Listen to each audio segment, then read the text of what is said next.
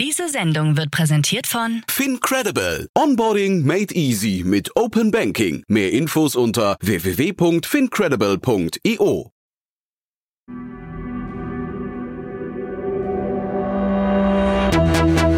Startup Insider.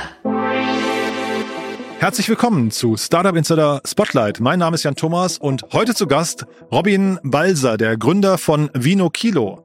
Robin war vor über zwei Jahren schon mal hier zu Gast und da haben wir über eine Erfolgsgeschichte gesprochen. Zwischenzeitlich kam das Unternehmen aber in Turbulenzen bis hin zu dem Punkt, wo es Insolvenz anmelden musste und äh, hat jetzt lange gekämpft und jetzt äh, die freudige Nachricht, die Insolvenz konnte abgewendet werden, beziehungsweise das Unternehmen ist aus dem Gröbsten wieder raus. Und über diese ganze Achterbahn sprechen wir jetzt, ähm, denn da sind natürlich unglaublich viele Learnings drin, gerade in den heutigen Zeiten, wo viele Startups vielleicht am struggeln sind, äh, viele Learnings für andere auch und vor allem das Tolle an Robin ist, er versprüht unglaublichen Optimismus und ist eine echte Kämpfernatur, das werdet ihr gleich hören. Deswegen freut euch auf ein ganz tolles Gespräch mit unglaublich vielen Insights. Jetzt mit Robin Balser, dem Founder von Vino Kilo.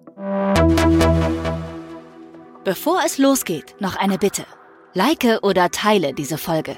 Deine Unterstützung ist für uns von unschätzbarem Wert und hilft uns, unsere Inhalte kontinuierlich zu verbessern. Werbung Hi, ich bin Paul, Product Manager bei Startup Insider und hier, um dir kurz unser Podcast-Verzeichnis vorzustellen. Mit einer wachsenden Liste von bereits über 10.000 Episoden ist unser Podcast-Verzeichnis die größte Sammlung deutschsprachiger Podcasts rund um die Themen Unternehmertum, Technologie, Digital Marketing und mehr. Nutze jetzt die verschiedenen Filter, um Podcasts zum Beispiel nach ihrem Themenschwerpunkt, Gästen oder Erscheinungsdatum zu sortieren, damit du genau das findest, was dich interessiert. Also, wenn das was für dich ist, dann besuche jetzt ganz einfach unsere Plattform auf startupinsider.de slash insider. Interview Ja, hi Robin. Hi, Jan, grüß dich. Ja, schön, dass du wieder da bist. Und äh, ist eine lange Zeit her, ne? Wir haben vor, ich glaube, fast drei Jahren miteinander gesprochen. Ja, ich, äh, als du es mir gerade gesagt hast, ich bin voll von der Sorgen, wenn ich ehrlich bin. Ja, ist viel passiert bei, bei dir vor allem seitdem. Äh, lass uns mal vielleicht, bevor wir über den Grund sprechen, warum wir heute überhaupt ähm, miteinander zu tun haben, lass uns mal nochmal in die Anfangstage, als wir damals gesprochen haben. Das hat mich ja total begeistert, weil ich hatte von Vino Kilo noch nie gehört. Und dann hast du mir eure Geschichte erzählt. Musst du, glaube ich, nochmal kurz so in Zusammenfassung, wo ihr herkommt, was ihr so macht, äh, musst du vielleicht nochmal machen. Genau, also ähm, Vino Kilo ist aus, äh, aus Mainz, ähm, bei Bo also Bodenheim bei Mainz. Und wir machen äh, Eventveranstaltungen, auf denen wir Vintage-Kleidung aus den 60er bis zu den 90ern in so einer Art Wohlfühl-Festival-Atmosphäre zum Kilopreis verkaufen. Und wir haben das äh, 2016 aus äh, einer Studentenwohnung gegründet und haben innerhalb kürzester Zeit äh, Millionen Umsätze gemacht und haben an die mehrere hunderttausend Leute am Jahr erreicht mit äh, Vintage Pop-up, äh, Geschäftskonzepten in, in ganz Europa. Und ähm, genau, wir haben ein Team von aktuell 75 Leute und ähm, nach wie vor in zwölf Ländern aktiv mit an die 700.000 Besucher jährlich. Und das klappt auch wieder, ne? weil letztes Mal haben wir gesprochen, während der Covid-Zeit, da war das ja gerade so eine Phase, da habt ihr dieses Modell umgestellt, weil ich finde, das, das klingt halt so unglaublich. Ne? Diese, diese Schlangen vor den Events, von denen du erzählt hast, sind so richtige Festival-Charakter hat das Ganze, ne? Genau, also wir haben schon die ein oder andere Innenstadt lang, lahmgelegt, weil einfach die Schlangen so groß waren. Ähm, aber ja, also das, das Konzept äh, klappt äh, nach wie vor. Es ist so, dass äh, Secondhand und Vintage-Kleidung weiter im Boom ist. Ja, es ist ein Teil des der, der Bewegung heutzutage, muss man wirklich sagen. Also der Nachhaltigkeitsbewegung, ähm, der Bewegung zu sagen, man möchte die Erde in einem besseren oder in den gleichen Zustand verlassen, wie man ihn vorgefunden hat. Was würdest du denn sagen, was ist so der, ähm, also ich verstehe, Zeitgeist ist das eine Thema, aber was sind so die anderen Gründe, warum das so erfolgreich ist? Also es gibt mehrere. Also ne, man, ich würde sagen, schon die Marke Vino Kilo, die, die, die, die spricht viele Leute an. Ähm, wir stehen für Transparenz, wir stehen dafür, dafür auch äh, mit den Leuten in sehr, ähm, sag ich mal, non-corporate-like ähm, äh, Weise ähm, zu begegnen. Ähm, ich glaube, die Art und Weise wirklich äh, den, den Konsumenten in so eine ähm, Wohlfühlatmosphäre Atmosphäre auf den Events zu transportieren, dass die sagen, okay, ich komme da hin und vielleicht finde ich nichts, aber ich habe wenigstens einen geilen Tag, weil es Food Trucks, weil es geile Musik, weil es coole Leute gibt.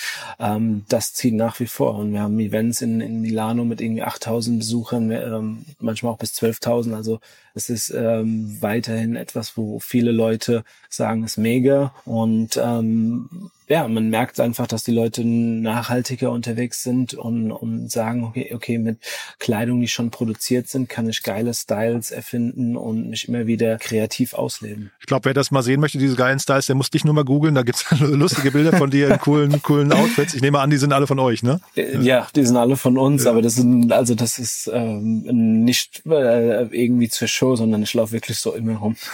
cool. Also kann ich jedem nur einen Tipp geben, äh, mal zu googeln. Was waren denn so in, in den Anfangstagen vielleicht so die größten Herausforderungen für euch?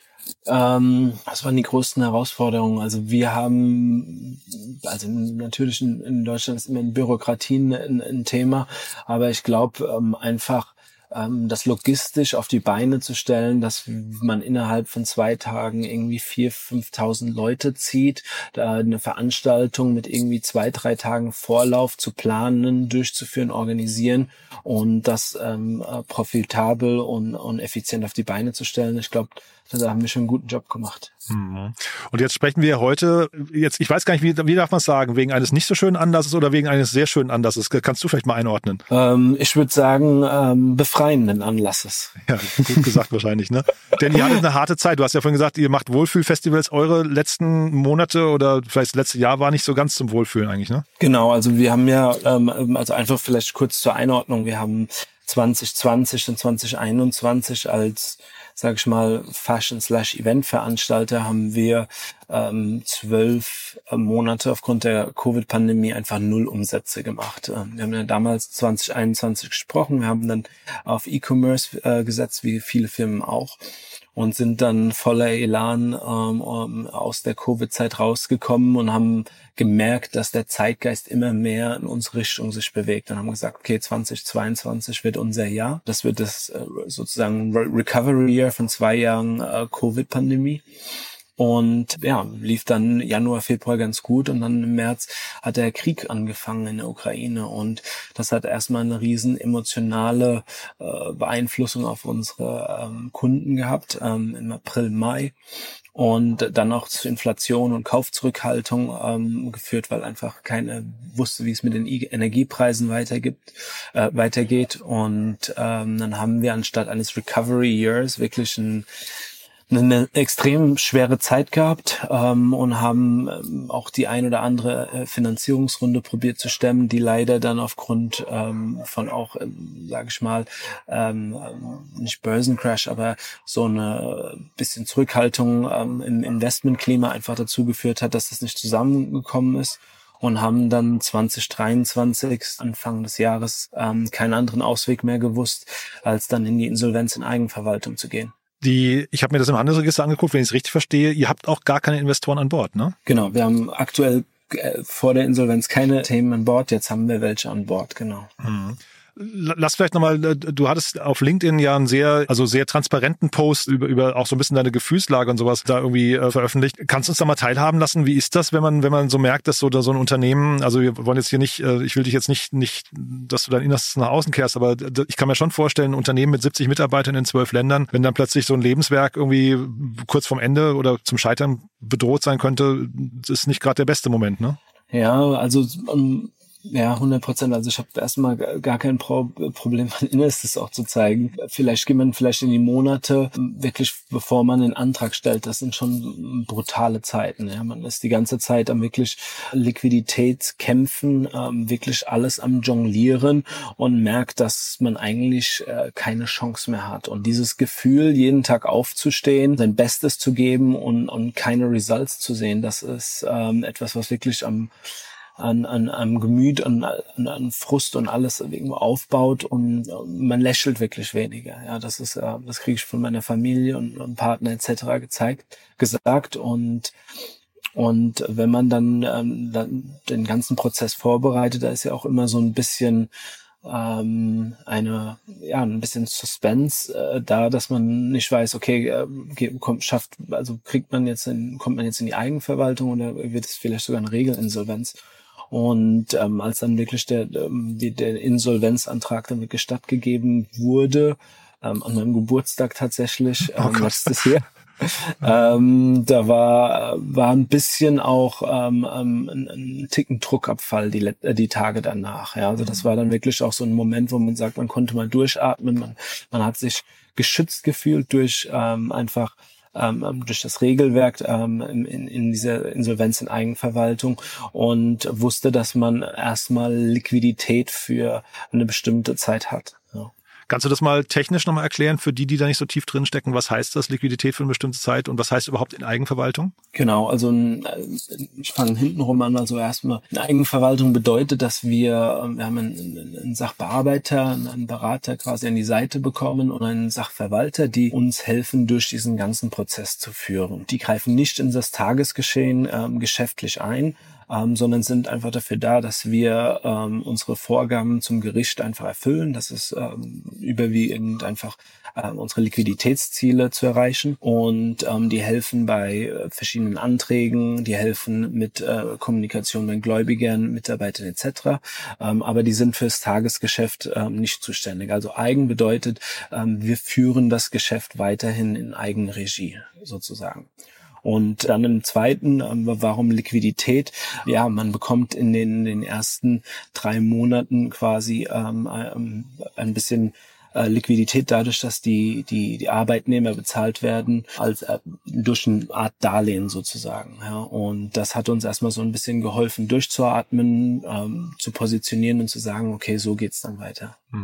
Wir haben ja jetzt leider eine Zeit gerade, wo man relativ viel über Insolvenzen liest. Ne? Ähm, Gibt es da jetzt Learnings drin, wo du sagen würdest, das sind Dinge, die sollten andere Unternehmerinnen und Unternehmer, die in einer ähnlichen Position sind, beherzigen? Oder vielleicht hast du auch Fehler gemacht, die man nicht machen sollte? Also da, da gibt es äh, zuhauf, also wirklich zuhauf Sachen, die ich, äh, könnte ich auch äh, fast ein Buch drüber schreiben, aber ähm, vielleicht so eine Nutshell Sachen, die ich einfach von Anfang an anders machen würde. Das erste ist wirklich, ähm, ich, äh, ich habe wahrscheinlich den besten Punkt oder den strategisch besten Punkt für diese Eigenverwaltung gewählt. Ähm, man, es ist wirklich, ich glaube, weit verbreitet, dass Leute zu spät in die Eigenverwaltung gehen und dann offen endet es dann in einer Art Regelinsolvenz. Ja.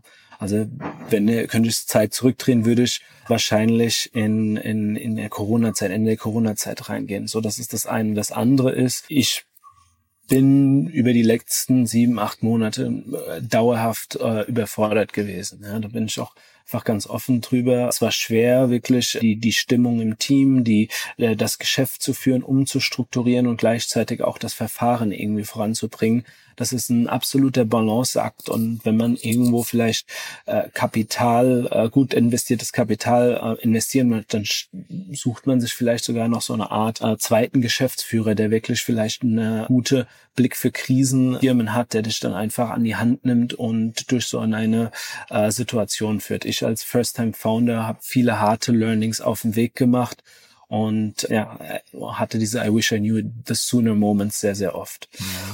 Und First Time Founder. so zwei Sachen, ja. ja. Ja, vielleicht nur First Time Founder und du bist ja auch Single Founder, ne? Ich habe mich gerade gefragt, ob das ja, nicht, weil du jetzt gerade sagst, zweiter Geschäftsführer, ob das nicht dann vielleicht auch äh, so zu einer gewissen Einsamkeit führt, weil man kann ja wahrscheinlich ins Team gar nicht so die, sein Inneres rauskehren, ja. weil man ja vielleicht auch diese, was nicht, diese ja, Auswegslosigkeit manchmal oder vielleicht einfach nicht wissen, die, die Antwort nicht zu kennen, das kann man ja vielleicht nicht jeden spüren lassen, ne? Ja, also das ist ähm, 100 Prozent so, also es ist sehr, sehr oft schon einsam. Ähm, natürlich habe ich ein, irgendwie ein Support-System, Familie und auch ein, ein enges Führungsteam da, äh, drin, die ich in alle Aspekte eingebunden habe, aber es ist definitiv ähm, ähm, eine Last, ja, die man nicht auf mehrere Schultern verteilt, sondern schon überwiegend ähm, Großteil selbst trägt.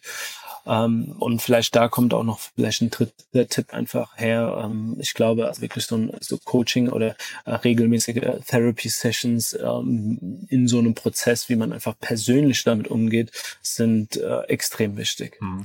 Du hattest in deinem LinkedIn-Post ähm, geschrieben, dass du, glaube ich, 2014 war das, ne, bei Tim Draper warst, ne? Der, und ja, hast, genau. hast du gesagt, scheitere und scheitere immer wieder, bis du Erfolg hast. Ich mich gefragt, ob das wirklich ein gesundes Mantra ist. Ne? Ähm, also wenn man dir jetzt gerade zuhörst, ist, da, da kommt ja vielleicht auch so eine gewisse, weiß nicht, Sturheit dann dazu, ne? Oder Verbissenheit? Ja, ich weiß nicht, ob es Sturheit oder Verbissenheit ist. ist ich, ich glaube, es ist eher so eine, ein Weg zu sagen, okay, ähm, in, in Deutschland, mein Gefühl ist nach, wenn man einmal scheitert, dann wird, hat man so ein Stigma, ja, dann, dann, mhm. dann drückt man, wird man eher runtergedrückt. Und wenn man in den USA ist oder in anderen Ländern, dann ist es eher so, dass man sagt, okay, ähm, well done, ähm, du hast wirklich eine riesen Erfahrungsschule hinter dir gemacht, mhm. ja, you're now a better founder. Und die, die, die Chance, dass du beim zweiten Mal oder dritten Mal richtig erfolgreich hast, das, äh, das, ist, das ist einfach aufgrund dieser Schule, die du dadurch gehst. Und ich glaube, äh, USA gibt da einfach äh, viel mehr Offenheit und Chancen. Hm. Ja, bin ich total bei dir. Ne? Ich, mit der Verbissenheit meine ich auch eher, gerade weil du sagst, du hast ja diesen besten, diesen strategisch besten Punkt für die Eigenverantwortung auch verpasst. Ne? Ich dachte, dass das vielleicht auch zusammenhängt, dass man sagt, naja, ich kann es doch noch schaffen irgendwie. Ne? Ja, es ist, ja, also hin, hin, hinterher ist man immer schlauer. Ja, also das ist einfach so, ich, ich muss sagen, dass ich ähm, nicht wusste, äh, Ende der Covid-Zeit, ähm, wie ähm, was die besten Tools für mich in dieser Situation sind. Ja. Und ähm, ich dachte immer nur Finanzierungsrunde ähm, ist das Beste. Wir waren dann auch in zwei Finanzierungsrunden, ich glaube eine Woche, zwei bis Notartermin, Termsheets unterschrieben etc. Ähm, ich dachte, das ist der einzigste Weg, ja, weil Darlehen, Banken etc. nicht geklappt hat. Ähm, aber das wäre auch vielleicht ähm, früher ein Weg gewesen, den man auf jeden Fall hätte mal ähm, durchdenken sollen. Ja.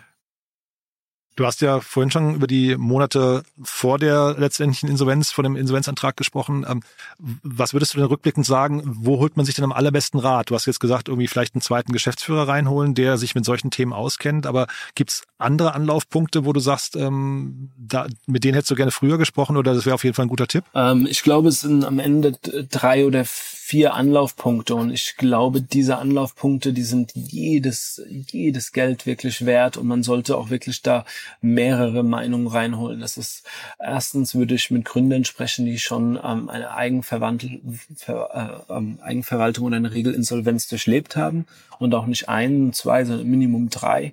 Ähm, ich würde sprechen natürlich auch äh, mit ähm, so ähm, Sachbearbeiten, also Insolvenz, Sachbearbeiten, Anwälten und würde auch deren Sicht der Dinge auf die Lage, äh, in der man sich befindet, einfach reinholen. Ähm, und da würde ich auch wirklich auf zwei setzen, damit man verschiedene Meinungen auch holt und diese miteinander vergleichen kann.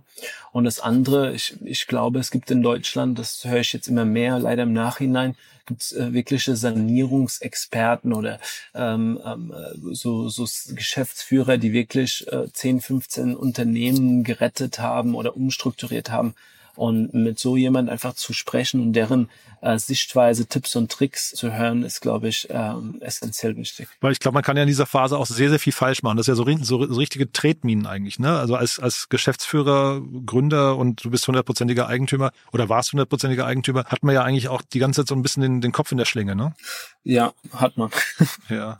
hat man und es gibt, äh, also ist, man muss in den Garten gehen und da sind überall Minen. Also so muss man sich das vorstellen. Gibt es da Versicherungen oder sowas, wo du jetzt rückblickend sagst, die hätte man besser oder gibt es welche, wo du sagst, die sollte man haben? Boah, ich, kenne mich in dem Zusammenhang äh, nicht so gut aus, nee. ähm, Jan, sei mir, sei mir nicht böse. Nee, nee, ist ja ähm, nicht schlimm. Hätte ja sein können, dass du, dass du wie, wie, wie du von sagst, nee, man ist hinterher immer schlauer, dass du jetzt sagst, äh, die, die und die Versicherung hätte ich auf jeden Fall gerne gehabt. Ähm, also ich, ich glaube, man muss, wenn man von, von der persönlichen Sicht spricht, sollte man das Ganze, ähm, also das ganze Unternehmen auch mit seinen privaten Themen auch äh, anschauen, ja, weil es kann auch wirklich Überschneidungen geben, die dann auch einfach viel Energie und Frustration kosten. Hm.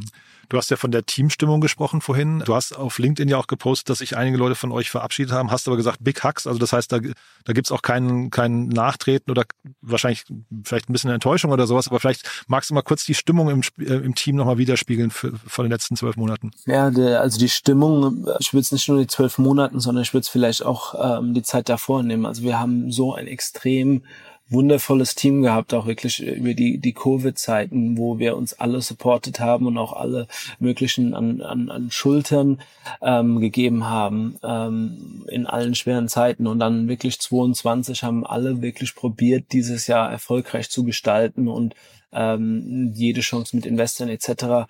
Ähm, ähm, äh, zu nehmen. Ähm, man muss dann wirklich sagen, der ein oder andere ist dann auch irgendwann ist müde mhm. oder hat ähm, auch gesagt, zwei, drei Jahre Krise, ich brauche einfach was Neues, ich muss mich selbst schützen und und, und ähm, ich bin zu jedem hingegangen und ähm, lieb diese Leute und drück die auch und alles Mögliche. Also ich finde die wirklich klasse und, und äh, freue mich, dass die jetzt diesen Schritt gewählt haben. Und ich bin nicht der Typ, der sagt, okay, ihr hättet jetzt dabei sein sollen, das durchstehen. Nee.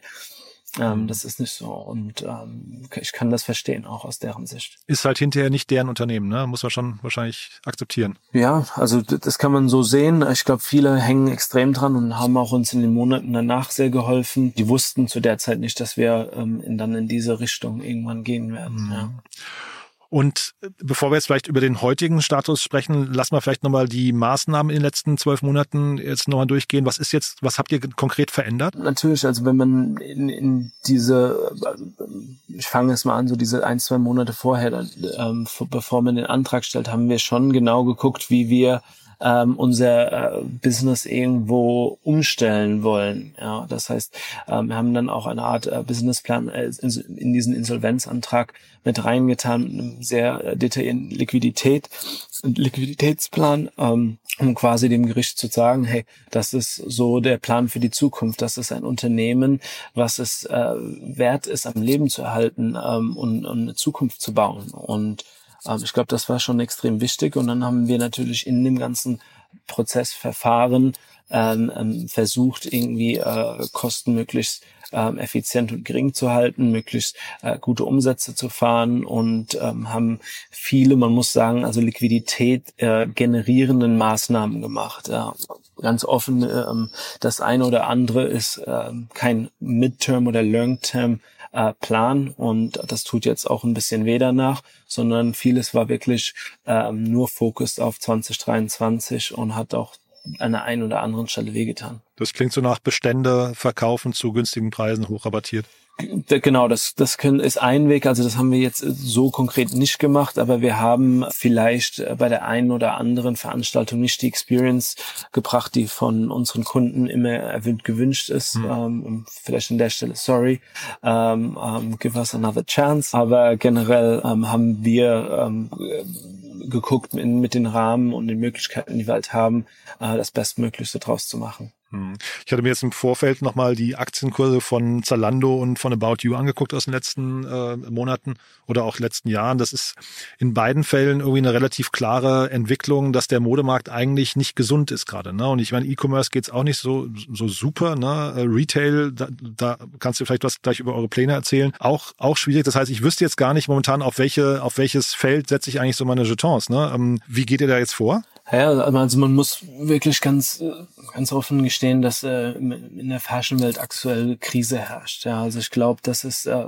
dass man, dass es viel schlimmer ist als das, was man durch die Nachrichten hört und dass der ein oder andere Firma quasi richtig blutet aktuell und einfach nur auf ihre, aufgrund ihrer Größe ähm, so eine Liquidität aufbauen können, dass die das durchstehen. Mhm. aber gut ist es nicht und und ich glaube, das ist jetzt einfach ähm, auch in Zeit, ja, also man hört ja immer dieses chinesische Wort äh, Crisis ist ja immer eine ein Zeit äh, für Gefahr, aber es ist auch eine Zeit für äh, Chancen und Opportunities. Und ich glaube, diese Zeit ist einfach zurzeit in der Fashion-Welt. Und ähm, wir ähm, bei Vino Kilo sehen, das ist, also wir sagen, wie so eine Art Watershed-Moment, wo, wo viele Fashion-Firmen vielleicht jetzt auch äh, Regelinsolvenz gehen oder aus dem ganzen Fläche verschwinden und nachhaltige, moderne, neue Konzepte irgendwie die Innenstädte beleben können. Und wir haben jetzt gesagt, wir setzen nicht nur weit stark, weiter, weiter stärker auf unsere Events, ähm, sondern auch werden verstärkt auch ins Retail-Geschäft gehen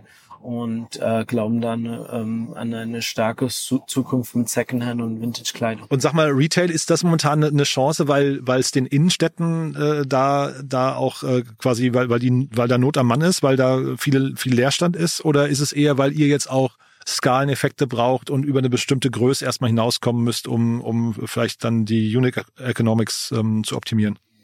Ich glaube, das ist also schon eher das Erste. Also man, man geht in die Innenstädte rein und man, ja, das ist fast, als ich würde sagen, ein Drama. Ja, also es ist ja null attraktiv. Man sieht nur noch diese äh, System-Gastro-Konzepte ähm, und, und irgendwie ist, ist, ist gar kein Anlaufspunkt mehr da. Und ich glaube, das ist auch jetzt eine Chance zu sagen, okay, man will was verändern, man, man will mehr Community, man will Anlaufspunkte, eine Art Begegnungsstätte in den Innenstädten haben und ähm, ich würde sagen, dass Vino Kilo dort auch einen Beitrag zu leisten kann. Also klingt ja eigentlich nach einem tollen Konzept, ne? Klingt ja wirklich auch so, als müssten die Innenstädte euch so mit Kusshand begrüßen, ne? Wenn, so wie du sprichst. Also gerade wenn man auch so euer Festivalkonzept kennt. Genau, das die ein oder andere Innenstadt tut das bereits. Ja? wo steht ihr da gerade heute genau? Naja, es ist, also wir haben jetzt äh, erstmal ein paar Tests gemacht. Wir haben drei Läden aktuell, die wir, ähm, wir hatten auch einige Pop-Up-Stores über das gesamte Jahr. Also da hatten wir auch schon mal sechs und bis sieben in der Spitze. Das waren dann Stores, die wir dann drei bis fünf Monaten offen hatten. Jetzt haben wir drei Feste. Ähm, ich glaube, wir werden auf so zehn Stück bis Ende des Jahres 24, also dieses Jahr, ähm, kommen.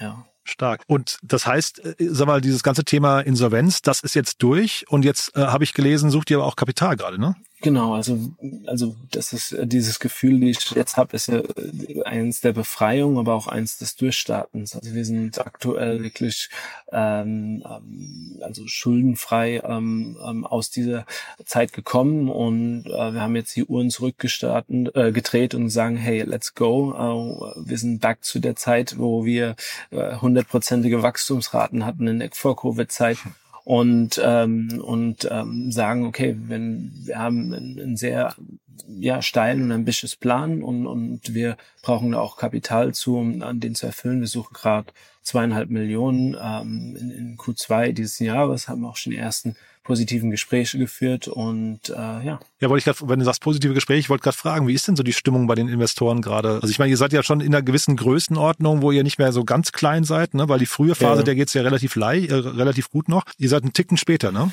Ja, wir sind einen Ticken später, äh, muss man ganz ehrlich sagen. Ähm, ich glaube, also wir sind jetzt nicht äh, aktuell in der Phase, wo wir um Spitzenbewertungen kämpfen, sondern ähm, aktuell ist es so, wir haben, wir kommen aus einer Zeit, wo wir ähm, ja quasi in Insolvenzen Eigenverwaltung hinter uns haben, aber es ist auch für viele eine Zeit, wo Vino Kilo eigentlich viel interessanter ist. Ja, wir haben ähm, wirklich in der Vergangenheit Bewertungen gehabt, äh, deutlich höher, wie sie vielleicht aktuell sind. Und jetzt bekommt man auf dem Silbertablett ein, ein nachhaltiges Unternehmen, B Corp zertifiziert, äh, was schuldenfrei ist und trotzdem noch äh, 14, 15 Millionen Umsatz macht im Jahr. Ich glaube, das ist nicht schlecht. Nee, klingt super. Das klingt jetzt nach einem tollen Angebot eigentlich für alle Investorinnen und Investoren, die hier zuhören. Ne? Also da müsste ja eigentlich dein Telefonsturm klingeln. Sag doch mal ein bisschen was zu deiner Vision jetzt noch. Wenn du sagst, hundertprozentige Wachstumsraten, klingt ja schon mal nach einer Ansage, aber wie, wie geht's denn insgesamt weiter? Ähm, sowohl Retail als auch, du hast ja vorhin E-Commerce mal angesprochen. Genau, also ähm, ganz offen, wir haben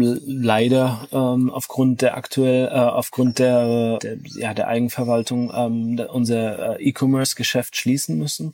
Wir hoffen, dass in der Zukunft auch wieder mal ähm, angehen zu können, aber aktuell setzen wir verstärkt einfach auf, auf, auf die Events. Ähm, wir sind dort sehr aktiv, vor allem in Italien, Schweiz, ähm, in, in den Benelux-Ländern, also wir sind in zwölf Ländern aktiv ähm, arbeiten da auch inzwischen mit größeren, ähm, auch wirklich Brandpartners zusammen, die da ganze Event rein äh, sponsern ähm, und äh, wollen dann halt jetzt stärker aus Retail-Geschäft. Im Retail-Geschäft ist auch immer auch ähm, wirklich das Thema, ähm, auch äh, eine Lösung zu bieten für den Kunden, um Kleidung zu sammeln, dabei so eine Art Give-Back-Opportunity. Ähm, das heißt, ähm, wir, wir sind jetzt aktuell dabei, so an die 50 Tonnen Kleidung von unseren Kunden direkt für äh, einen Voucher äh, quasi ähm, äh, zu sammeln und ähm, wir merken, dass das auch super ankommt ähm, und, und das sind so die, die Themenfelder, wo wir jetzt an, an, an aktuell ansetzen. Ähm, ich glaube 2024 werden wir diese hundertprozentige Wachstumsraten nicht haben, weil wir einfach sagen, okay, es braucht so eine Transition, ja, und wir stellen uns gerade von Startup zu vielleicht so eine Art Vino Kilo Group zusammen. Und ähm, aber ich glaube äh, 25, 26, ich sehe da kein, äh, kein Grund, warum wir nicht in jeder Stadt in Europa aktiv sind mit Events, mit Retail-Geschäft, ähm, also jede Großstadt. Ähm, ich sehe das absolut äh, im Bereich des Möglichen. Und lass vielleicht nochmal, du hast ja vorhin so ein bisschen deine, deine Vision von Innenstädten schon skizziert oder welchen Beitrag ihr leisten könnt. Sag doch nochmal vielleicht deine Vision generell auf den Fashion-Markt, deinen Blick da drauf, weil du hast ja vorhin China im Zusammenhang mit der Krise erwähnt, aber äh, man muss ja, glaube ich, auch so, so, ein Gespräch führen mit den ganzen Fast-Fashion-Anbietern. Ne? Und das ist ja Shein jetzt der ganz große Player oder Temu und sowas. Ähm, wie guckst du auf diese ganzen Marken?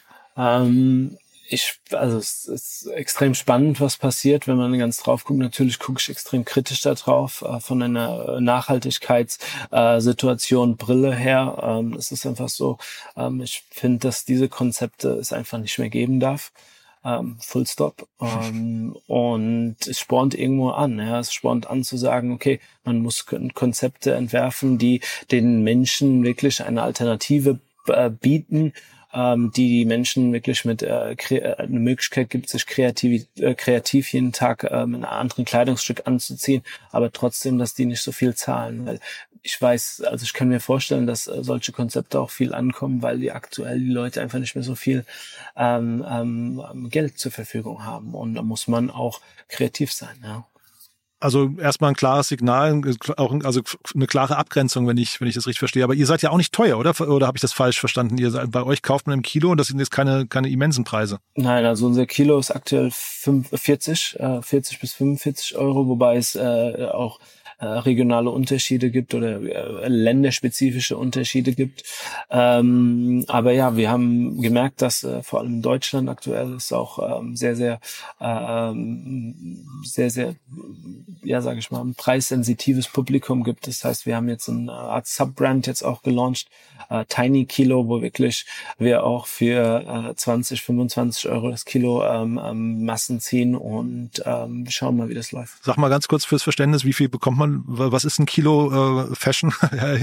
wenn man da jetzt nicht so drin steckt? Genau, ein Kilo. Also eine Levi's Jeans ist 700 Gramm und man kriegt dann, kann noch zwei T-Shirts dazu. Also das ist etwa ein Kilo. Eine Levi's Jeans und, und zwei T-Shirts. Ja, oder sag ich mal, ähm, ein, ein, ein, ein Sommerkleid und irgendwie äh, drei Blusen. Hm. Klingt, klingt super fair. Du Robin, das, also das war ein toller Ritt auch wenn das Thema, wie gesagt, nicht, nicht äh, sehr, der Anlass war ursprünglich ja kein schöner, aber ich finde es ist ganz toll zu sehen, wo ihr heute steht. Haben wir irgendwas Wichtiges vergessen gerade? Nein, aus meiner Sicht nicht. Also ich fand es kurz und knackig und ähm, ja, wie gesagt, mir ist wichtig, dass einfach viele Leute oder erstmal Gründer oder Gründer generell einfach auch vielleicht diese Angst weghaben, ähm, was passiert bei einer Insolvenz und wirklich sich auch damit beschäftigen, um, um ja einfach auch eine Chance des äh, Weiterlebens äh, des Unternehmens und, und deren Personality äh, zu generieren. Ja. Und ich finde super, was du vorhin gesagt hast, nämlich dieser Austausch unter Gründern, dass man Anlaufstellen hat, vielleicht andere Gründer mal fragt, die ähm, sowas auch schon gemacht haben. Ich glaube, auch da habe ich durchgehört, wer da mal Fragen hat, kann sich bei dir melden, ne? 100 Prozent.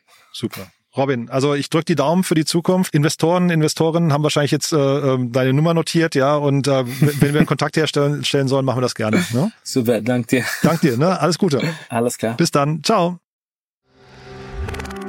Werbung Hi, hier ist Moritz, Marketing und Growth Manager bei Startup Insider. Wenn du über die verschiedensten Themen immer auf dem neuesten Stand sein möchtest, dann empfehle ich dir auf jeden Fall unsere Newsletter auszuprobieren. Von unserem täglichen Morning Briefing Startup Insider Daily zu unseren themenspezifischen Newslettern wie Krypto und Web3, Investments und Exits oder KI Kompakt bist du mit unseren Newslettern immer top informiert. Falls du interessiert bist, kannst du dich jetzt ganz einfach kostenlos anmelden und zwar unter startupinsider.de/slash insider.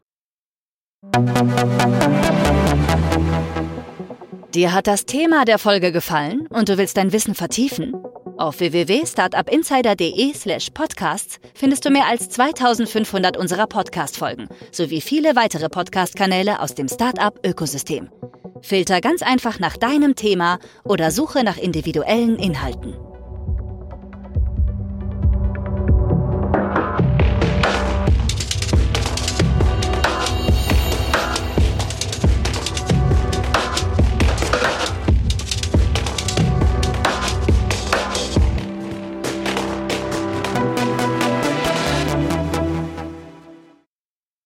Sendung wurde präsentiert von Fincredible. Onboarding made easy mit Open Banking. Mehr Infos unter www.fincredible.io.